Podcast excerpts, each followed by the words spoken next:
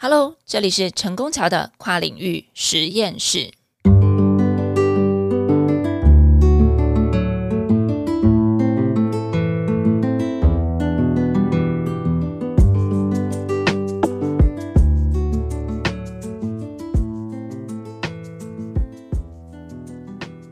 Hello，各位听众，大家好，我是陈功桥。哦，大家好，我是柯佳华。大家好，我是张泽伦律师。我们今天呢这一集啊，算是出外景录音哈。然后为什么呢？对，为什么会在这个我们这个张哲伦大律师这个高大上的新办公室里面录音呢？哈，那其实是因为这个有读者来信哦，敲碗希望我们能够录一集这个疫苗强制授权相关的问题。所以呢，我们就立刻哈，我们使命必达，所以我们就立刻呢联络这个客家华教授，还有张哲伦律师。那我等下会稍微讲一下为什么这个议题要一定要问我们张哲伦大律师啊，然后来聊聊这个关于疫苗的强制授权相关的问题。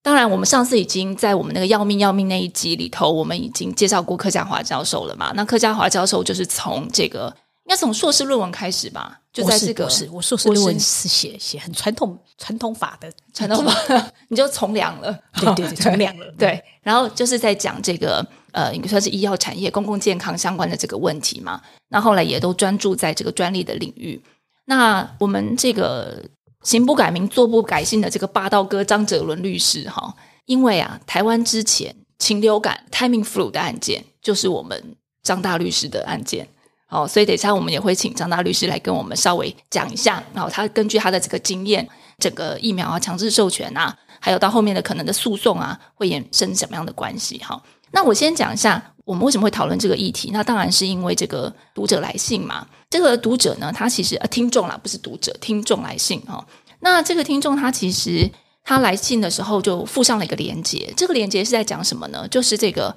美国总统拜登哈。他在五日的时候，就是呃前几天嘛，他来表态，这个支持暂时放弃这个新冠疫苗的这个专利保护哈，然后让这个开发中的国家可以去自行生产疫苗，然后希望能够快速的终结这个疫情了哈。当然，因为美国之前的立场，我们知道现在几乎主要的这个生产疫苗的厂商很多都就是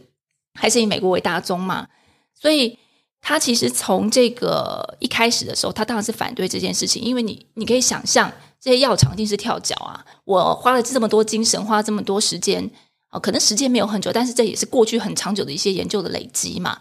然后到现在，我有了一些成果，我也没有要赚你多少钱，那至少我要能够回本啊！就他现在就跟你说，没有，我们放弃新冠疫苗的这个专利保护。但是从另外一方面讲啊，开放中国家就会说，那疫苗都在你美国手里啊。哎，我们台湾已经算是已开发国家嘛，可是结果我们现在疫苗也是拿的非常辛苦嘛，哈，在这样的一个情况下，那更何况像现在印度就是有非常严重的这样的一个疫情，我们难道不能够从这个人道的考量、公共健康的考量，让这个全球这个事情赶快做结束吗？你们美国人为什么那么不合作？这大家就是我们今天想要来稍微了解的一下。那但是一开始，我们可不可以请张大律师先帮我们法普一下？好。到底什么是强制授权？还有，一般我们所谓的专利上的强制授权是什么？美国政府的这个所谓暂时放弃专利权，这个是不是我们所谓的强制授权？谢谢陈功桥。其实我一直都很支持我们用这样比较轻松简单的方式来跟大家谈一些艰深的法律概念，包括我们今天谈的主题。但是我始终要提醒，包括我自己在内，就是我们要很小心，我们在。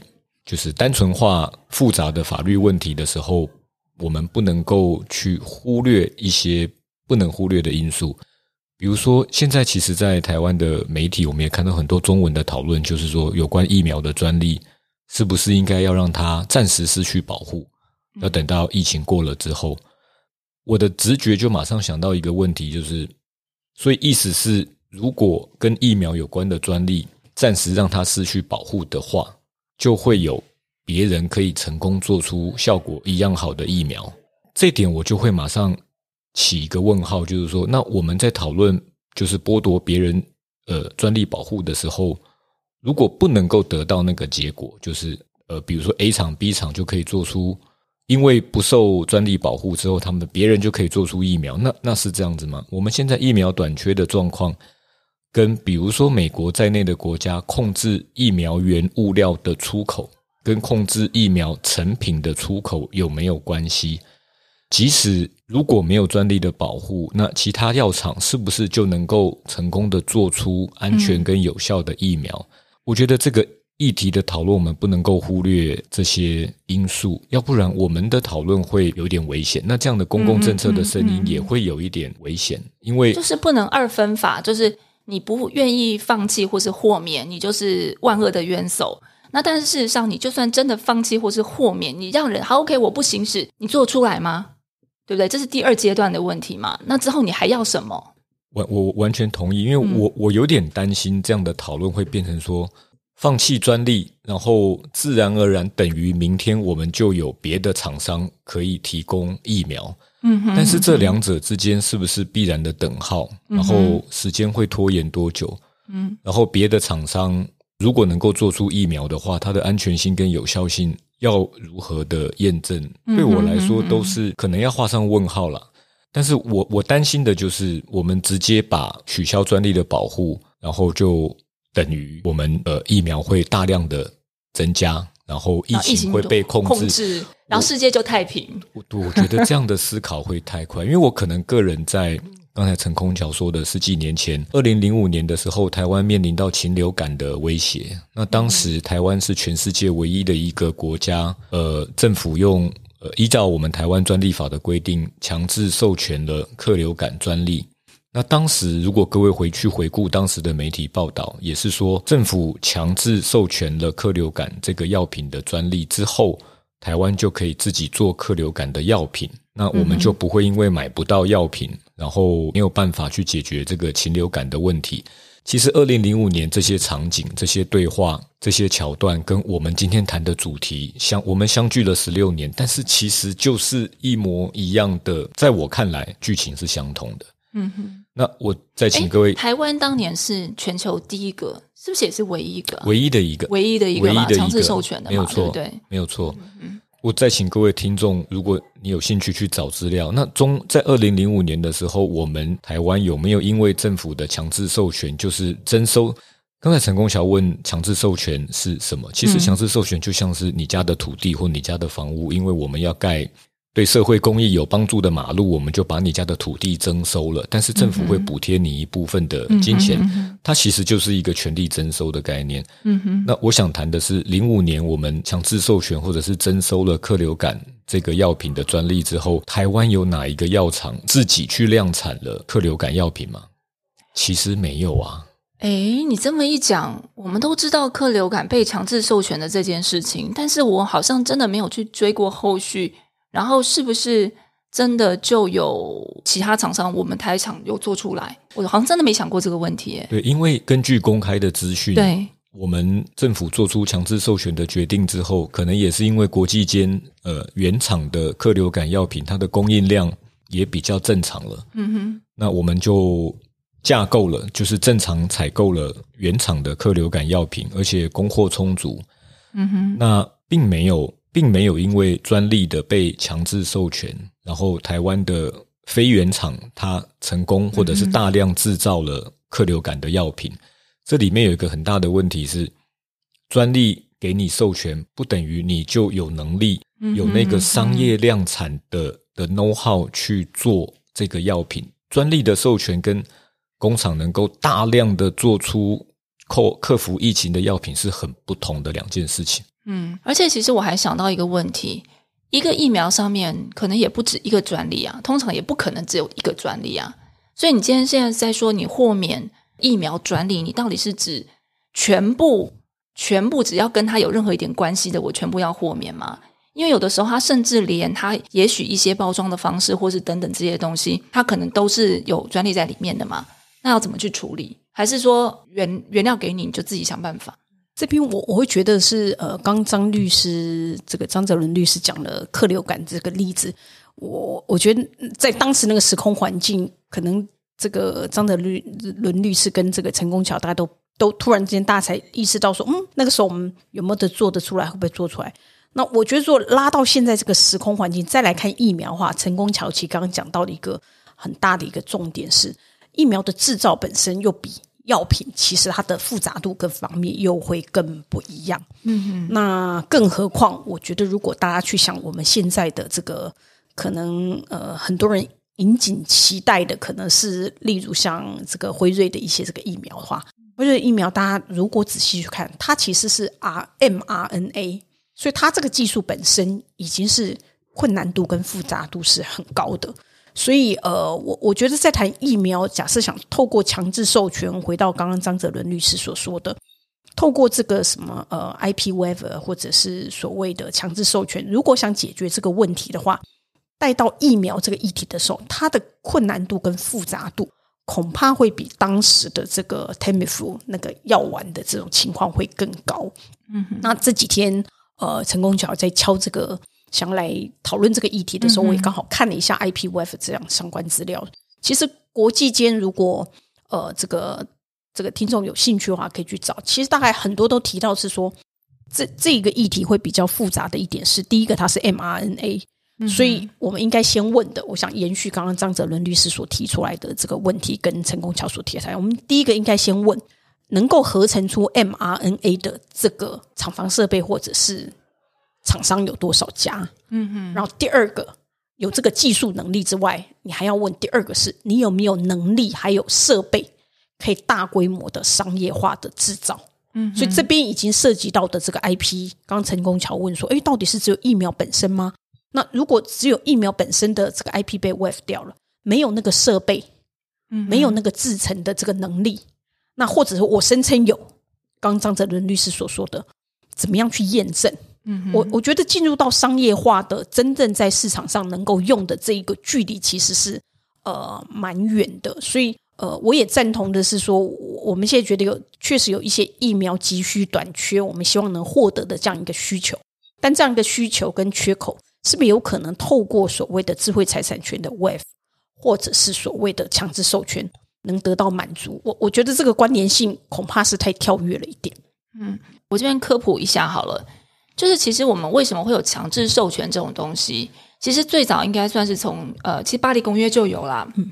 然后但是比较形成这种共识吧，应该是在 TRIPS 嘛，就是我们所谓的与贸易有关的智慧产权协定哈，在这个三十一条 B 项里面讲到，就是在讲说强制授权申请人成就呃专利授权事项以合理的商业条件与权利人激励协商，如能无法如能无法诶。如无法于合理的期间内取得强制授与取得授权者，方可准予强制授权。所以，他可以说会员得规定，那你在国家紧急危难啊，或是其他紧急情况，或基于这个非盈利的公益考量下，可不受前阶的限制而准予强制授权嘛？基本上，我们在国际应该说是这种呃协定或是这种国际的这样的一个条约上面，我们会有一些条件。那通常是这种什么国家紧急危难啊，然后。呃，紧急情况啊，好，可以让其他的会员国去取得这样的一个授权，但是必须是在合理的商业条件下。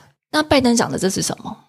我我其实不是很确定，美国政府这一次由他们的贸易谈判代表署出面来谈这个专利的暂时不保护。嗯，那他。第一个，他在谈的是只有美国专利嘛？还是他有意要忽略，就是世界各国跟他一起合作，就是这些成功研发出疫苗的药厂，在全世界已经获准的专利都暂时不保护。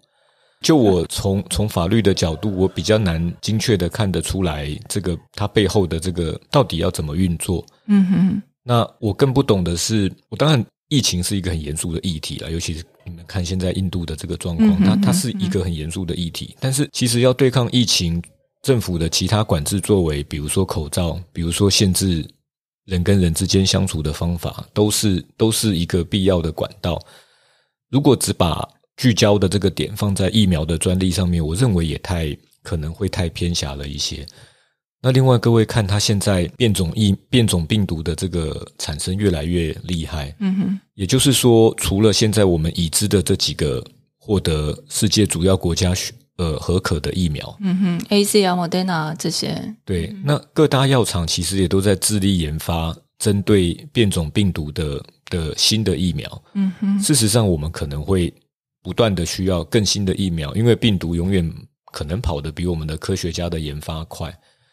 也就是说，这一波疫苗之后，我们需要下一波，我们还需要第三波。哎，那这样也有可能啊。其他人就会主张说，就是因为这样才要开放啊。我们大家全世界一起来帮你想怎么来研发更好的变变种的疫苗啊。对，这 based on 你的根基与你的这个先前的巨人的肩膀。我我针对陈空桥的问题，我的疑问就是说，如果我研我去研发疫苗，各位可以看我们这第一波，嗯，世界上大部分的药厂是失败的，大部分，嗯哼，那已经成功的几家药厂，他们的被被政府获准使用的疫苗产品，并不是每一家药厂的疫苗产品都广受民众的安心使用，嗯哼，所以各位可以试着去模拟一下，研发的失败率非常高。然后研发成功之后，它获得使用的普及度也不确定。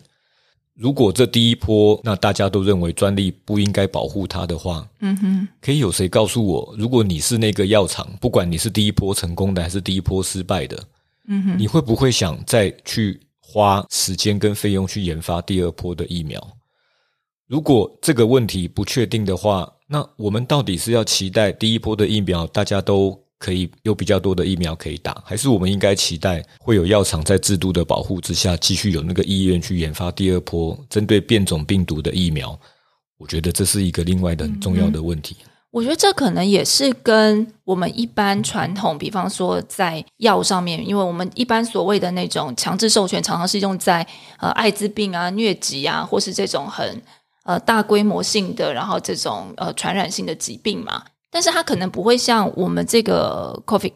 nineteen 一样，它会有很多的变种，各个国家都有可能变种。那确实也会发现疫苗它在不同的变种病毒下，它会有不同的效果。想象这有点像一串粽子，我到底是要授权所谓的这个豁免是不行使，是最原始的那个，然后以后全部都可以随便了呢？还是是说我其实只是授予那个源头，然后呃下面的还是要接受保护？但是其实我又会想到一个问题，人家也可能会问，就如果现在这个你都呃你还要去积极主张专利的话，而且你不是反正也说吗？那些疫苗都还会有一些很呃很复杂的后，就是给你专利你也不一定做得出来，那为什么不给？反正你也做不出来啊。这倒是个好问题耶。我我其实。用另外一个例子来说明，就是在在十九世纪的时候，这是一个真实的真实的事件了，它不是故事，它是一个真实的事件。那英国有一个科学家，他发明了一个他认为在当时是一个很有呃改革进度的轮椅。嗯哼，那这个科学家觉得说，这个轮椅就是为了弱势的这个病患要使用的，所以他他不要去申请专利，然后他发明之后，他就把这个发明贡献给社会。嗯，想说这样是最好的，结果那各位听众猜猜看，很多厂商就去实施这个不要钱、不用费用的专利，然后做出很棒的轮椅，然后给需要的人使用吗？画画面是这样吗？对，就是很美好的想象。No，画面是没有厂商愿意去做，甚至制造这个轮椅，因为第一家去尝试落实这个不要钱的发明，去做商业化产品的轮椅。他可能会失败，嗯哼，可能做不出来，然后他的投资就就就亏本了，嗯哼。就算第一家厂商做成功了，嗯哼，那根据市场法则，马上就会有第二家厂商跟第三家厂商进来做一样的轮椅，嗯哼。然后第一家厂商去开发的这个过程里面所付出的心血又没有了，因为没有专利保护。那大家觉得很很奇怪，张律师，你讲那个轮椅跟这个现在这个这么严重的疫情有什么关系？其实它在我看来，它道理是一样的。当大家看着这几家研发成功的疫苗厂商，好像因为有专利的保护，有一定的获利的时候，嗯，试着想想看，假设假设真的这些疫苗的制成或者是疫苗的产品都没有专利保护，嗯哼，来，请听众帮我猜猜看，真的会有人愿意去制造吗？然后会不会像十九世纪那个轮椅的那个事件一样呢？嗯，我相信可能历史都是会重演的哦，因为特别是像疫苗这个事情，我们其实刚刚讲到，它它不是只是你看到那个透明管子里和那个那个液体状的那个东西而已嘛，它其实真的就会涉及到原料啊、改装啊、厂房啊、哦生产啊，然后可能还会有一些制成或者等等这些相关的这些事情，那要怎么解决？所以，所以我我会觉得说，嗯，今天这个议题我们大家只。很很多人看到大家只抛出来说，觉得它可能是一个、一个美好的一个世界的这样一个想象，但它确实。呃，通过张泽伦律师还有陈功桥所提到，我们我们可以看到他其实背后还有很多的一个这个问题。那我我也想再延续呃张泽伦律师刚刚所举那个例子，我们再去想，如果大家如果还记得话，我们在讲国内的那个呃，我们自己现在也在开发我们的疫苗嘛。那当然很明显的看到我们的进度好像是比较慢一点嘛，所以你就会看到其实有一些媒体或有一些，其实很多人就是有有一些媒体或有有一些这个呃。评论者就会说：“嗯，我们的进度都已经这么慢啦，等我们开发出来的时候，国际间已经有了，那我们还需要再开发吗？”其实这个会回应到刚张律师所提到的那个轮椅的这个个案，就说：“嗯，厂商，我我一直觉得，呃，这个疫苗或任何的这种跟社交商业相关的活动，我我觉得或多或少你还是必须要用。”商业或产业的一些运作来做一些思维，嗯嗯，完全没有任何的这个呃专利或专利全部都已经公开，大家都可以自由利用的情况。其实从我们刚刚在讨论的时候可以注意到，其实你要做出产品，它还是需要一些投入，嗯哼，那这个投入也不见得每个人投入都会成功啊，嗯哼，所以如果今天。看到的一个状况是说，现在没有任何专利，大家任何人都可以投入，就跟刚刚讲的轮椅的情况一样。嗯嗯嗯嗯。可是我投入，我也可能会失败啊，尤其疫苗情况跟坐轮椅可能又难度又更高了。对啊。这个时候是不是真的我们想象中的 IP wave 只要掉的时候，就会一股脑突然冒出很多很多的这个这个疫苗出来？有可能厂商真的想想是觉得，我我搞不好真的做出来的时候，发现我能做出来，别人也做得出来，那那我就没什么。我的利基在哪里？对，就会不太想。所以我觉得这个会是呃，其其实是不是必就是要是不是真的会会有我们想象中的结果？我觉得如果把很多因素带过来，先不想技术问题，其实还有很多商业策略的考量。第二个，其实对我来讲，我觉得这个这个 IPVF 这一议题，我我我也不敢这么说，但我觉得我我几乎觉得很大胆的说，我会觉得它它可能是只是一个政治的这个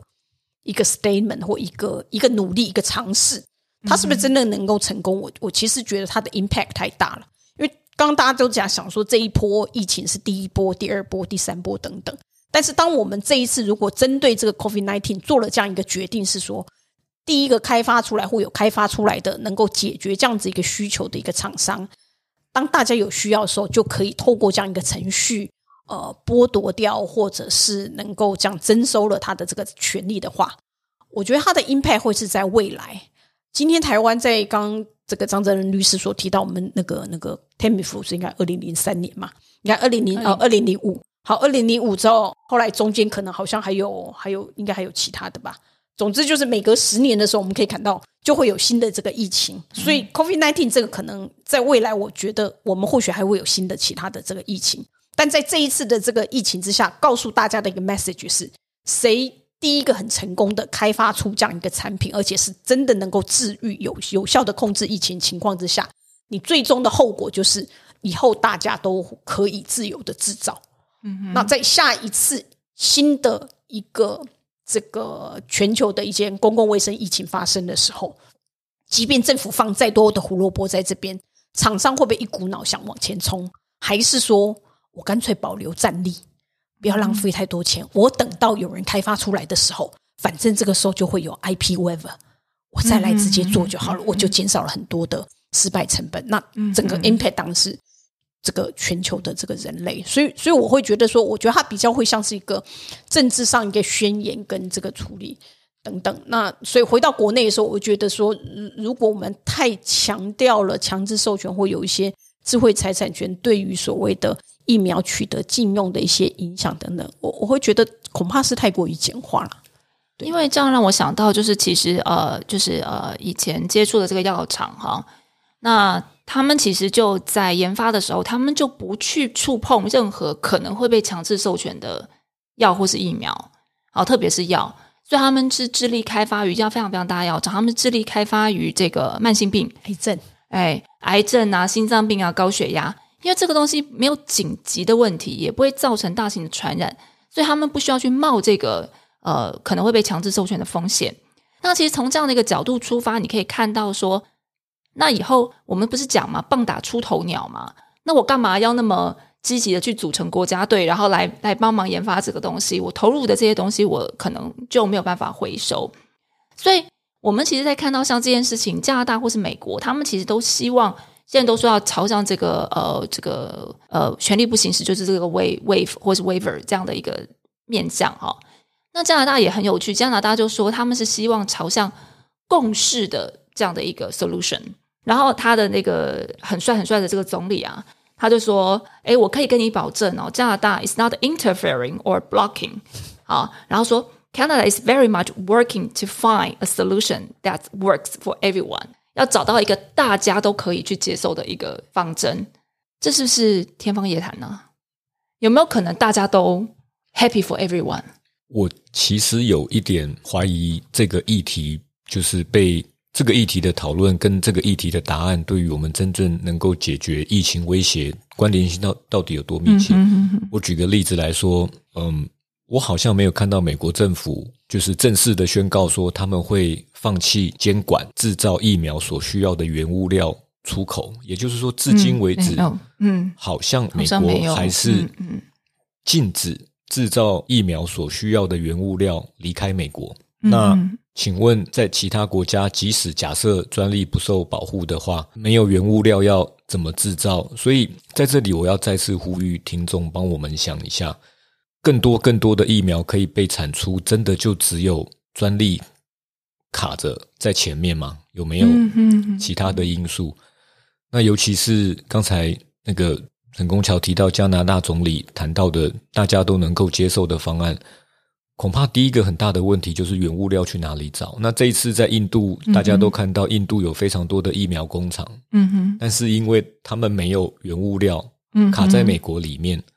所以。印度的疫苗工厂也没有办法，就是顺利的开工。嗯哼，这里我们谈到制造疫苗所需的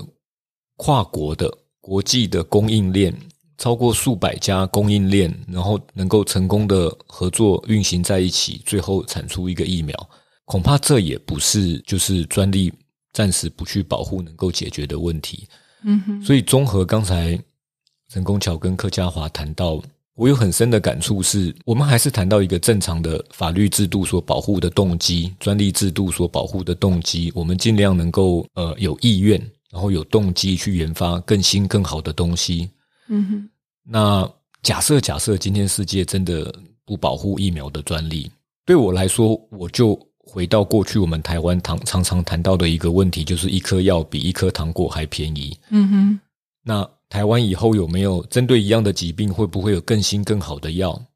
那针对我们现在疫疫情的这个状况，第一波的这个疫苗产品，如果把它的专利保护剥夺的话，嗯，我们会不会有更新更好的疫苗？我觉得这些问题恐怕都不是就是美国政府一个单位这样出来说就就可以解决的。我哎，我很好奇问一下张律师，所以像当时台湾强制授权了的的那个客流感之后。那你观察到的，比方说原厂的态度啊，或者是说跟国内这些厂商之间关系啊，有没有什么变化，或者是说，因为我没有办法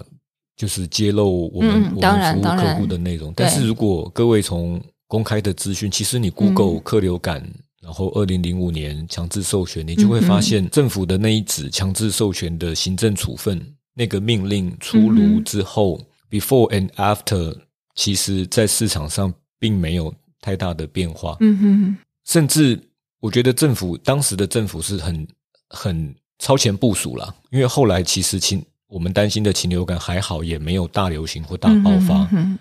那结果采购的原厂的很多客流感最后是过期销毁，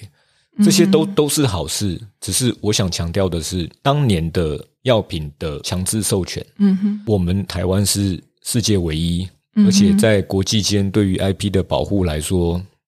我坦白说，那并不是一个好的记录。至今为止，嗯哼，国际间如果现在谈到药品的强制授权，因为台湾并不是流行病或者是艾滋病无法控制或者是保护的国家，但我们去做了强制授权，我不认为那是一件好事。诶，嗯，对于国际的这个呃形象来说，就是我如果是药厂的话，就像我刚刚讲的说，哎啊，以前接触过药厂，我如果是这样。我可能在考虑布局的时候，我就会特别小心台湾市场。对，因为我知道我这个药进去，我有或者疫苗进去，我很有可能会被强制授权，因为过去就有像这样的记录嘛。好，然后台湾呃也不是所谓的第三世界国家，好，那可是呃，却有像这样的一个强制授权的情形。诶，那柯家华你怎么看呢？台湾的状况呢？就是你你觉得有台湾有没有可能，或者有没有需要我们要这个疫苗抢手？现在疫苗都进都进不来啊，然后只有只有某一家，对不对？所以所以其实问题应该回到说疫苗数量不够的问题，难道是专利吗？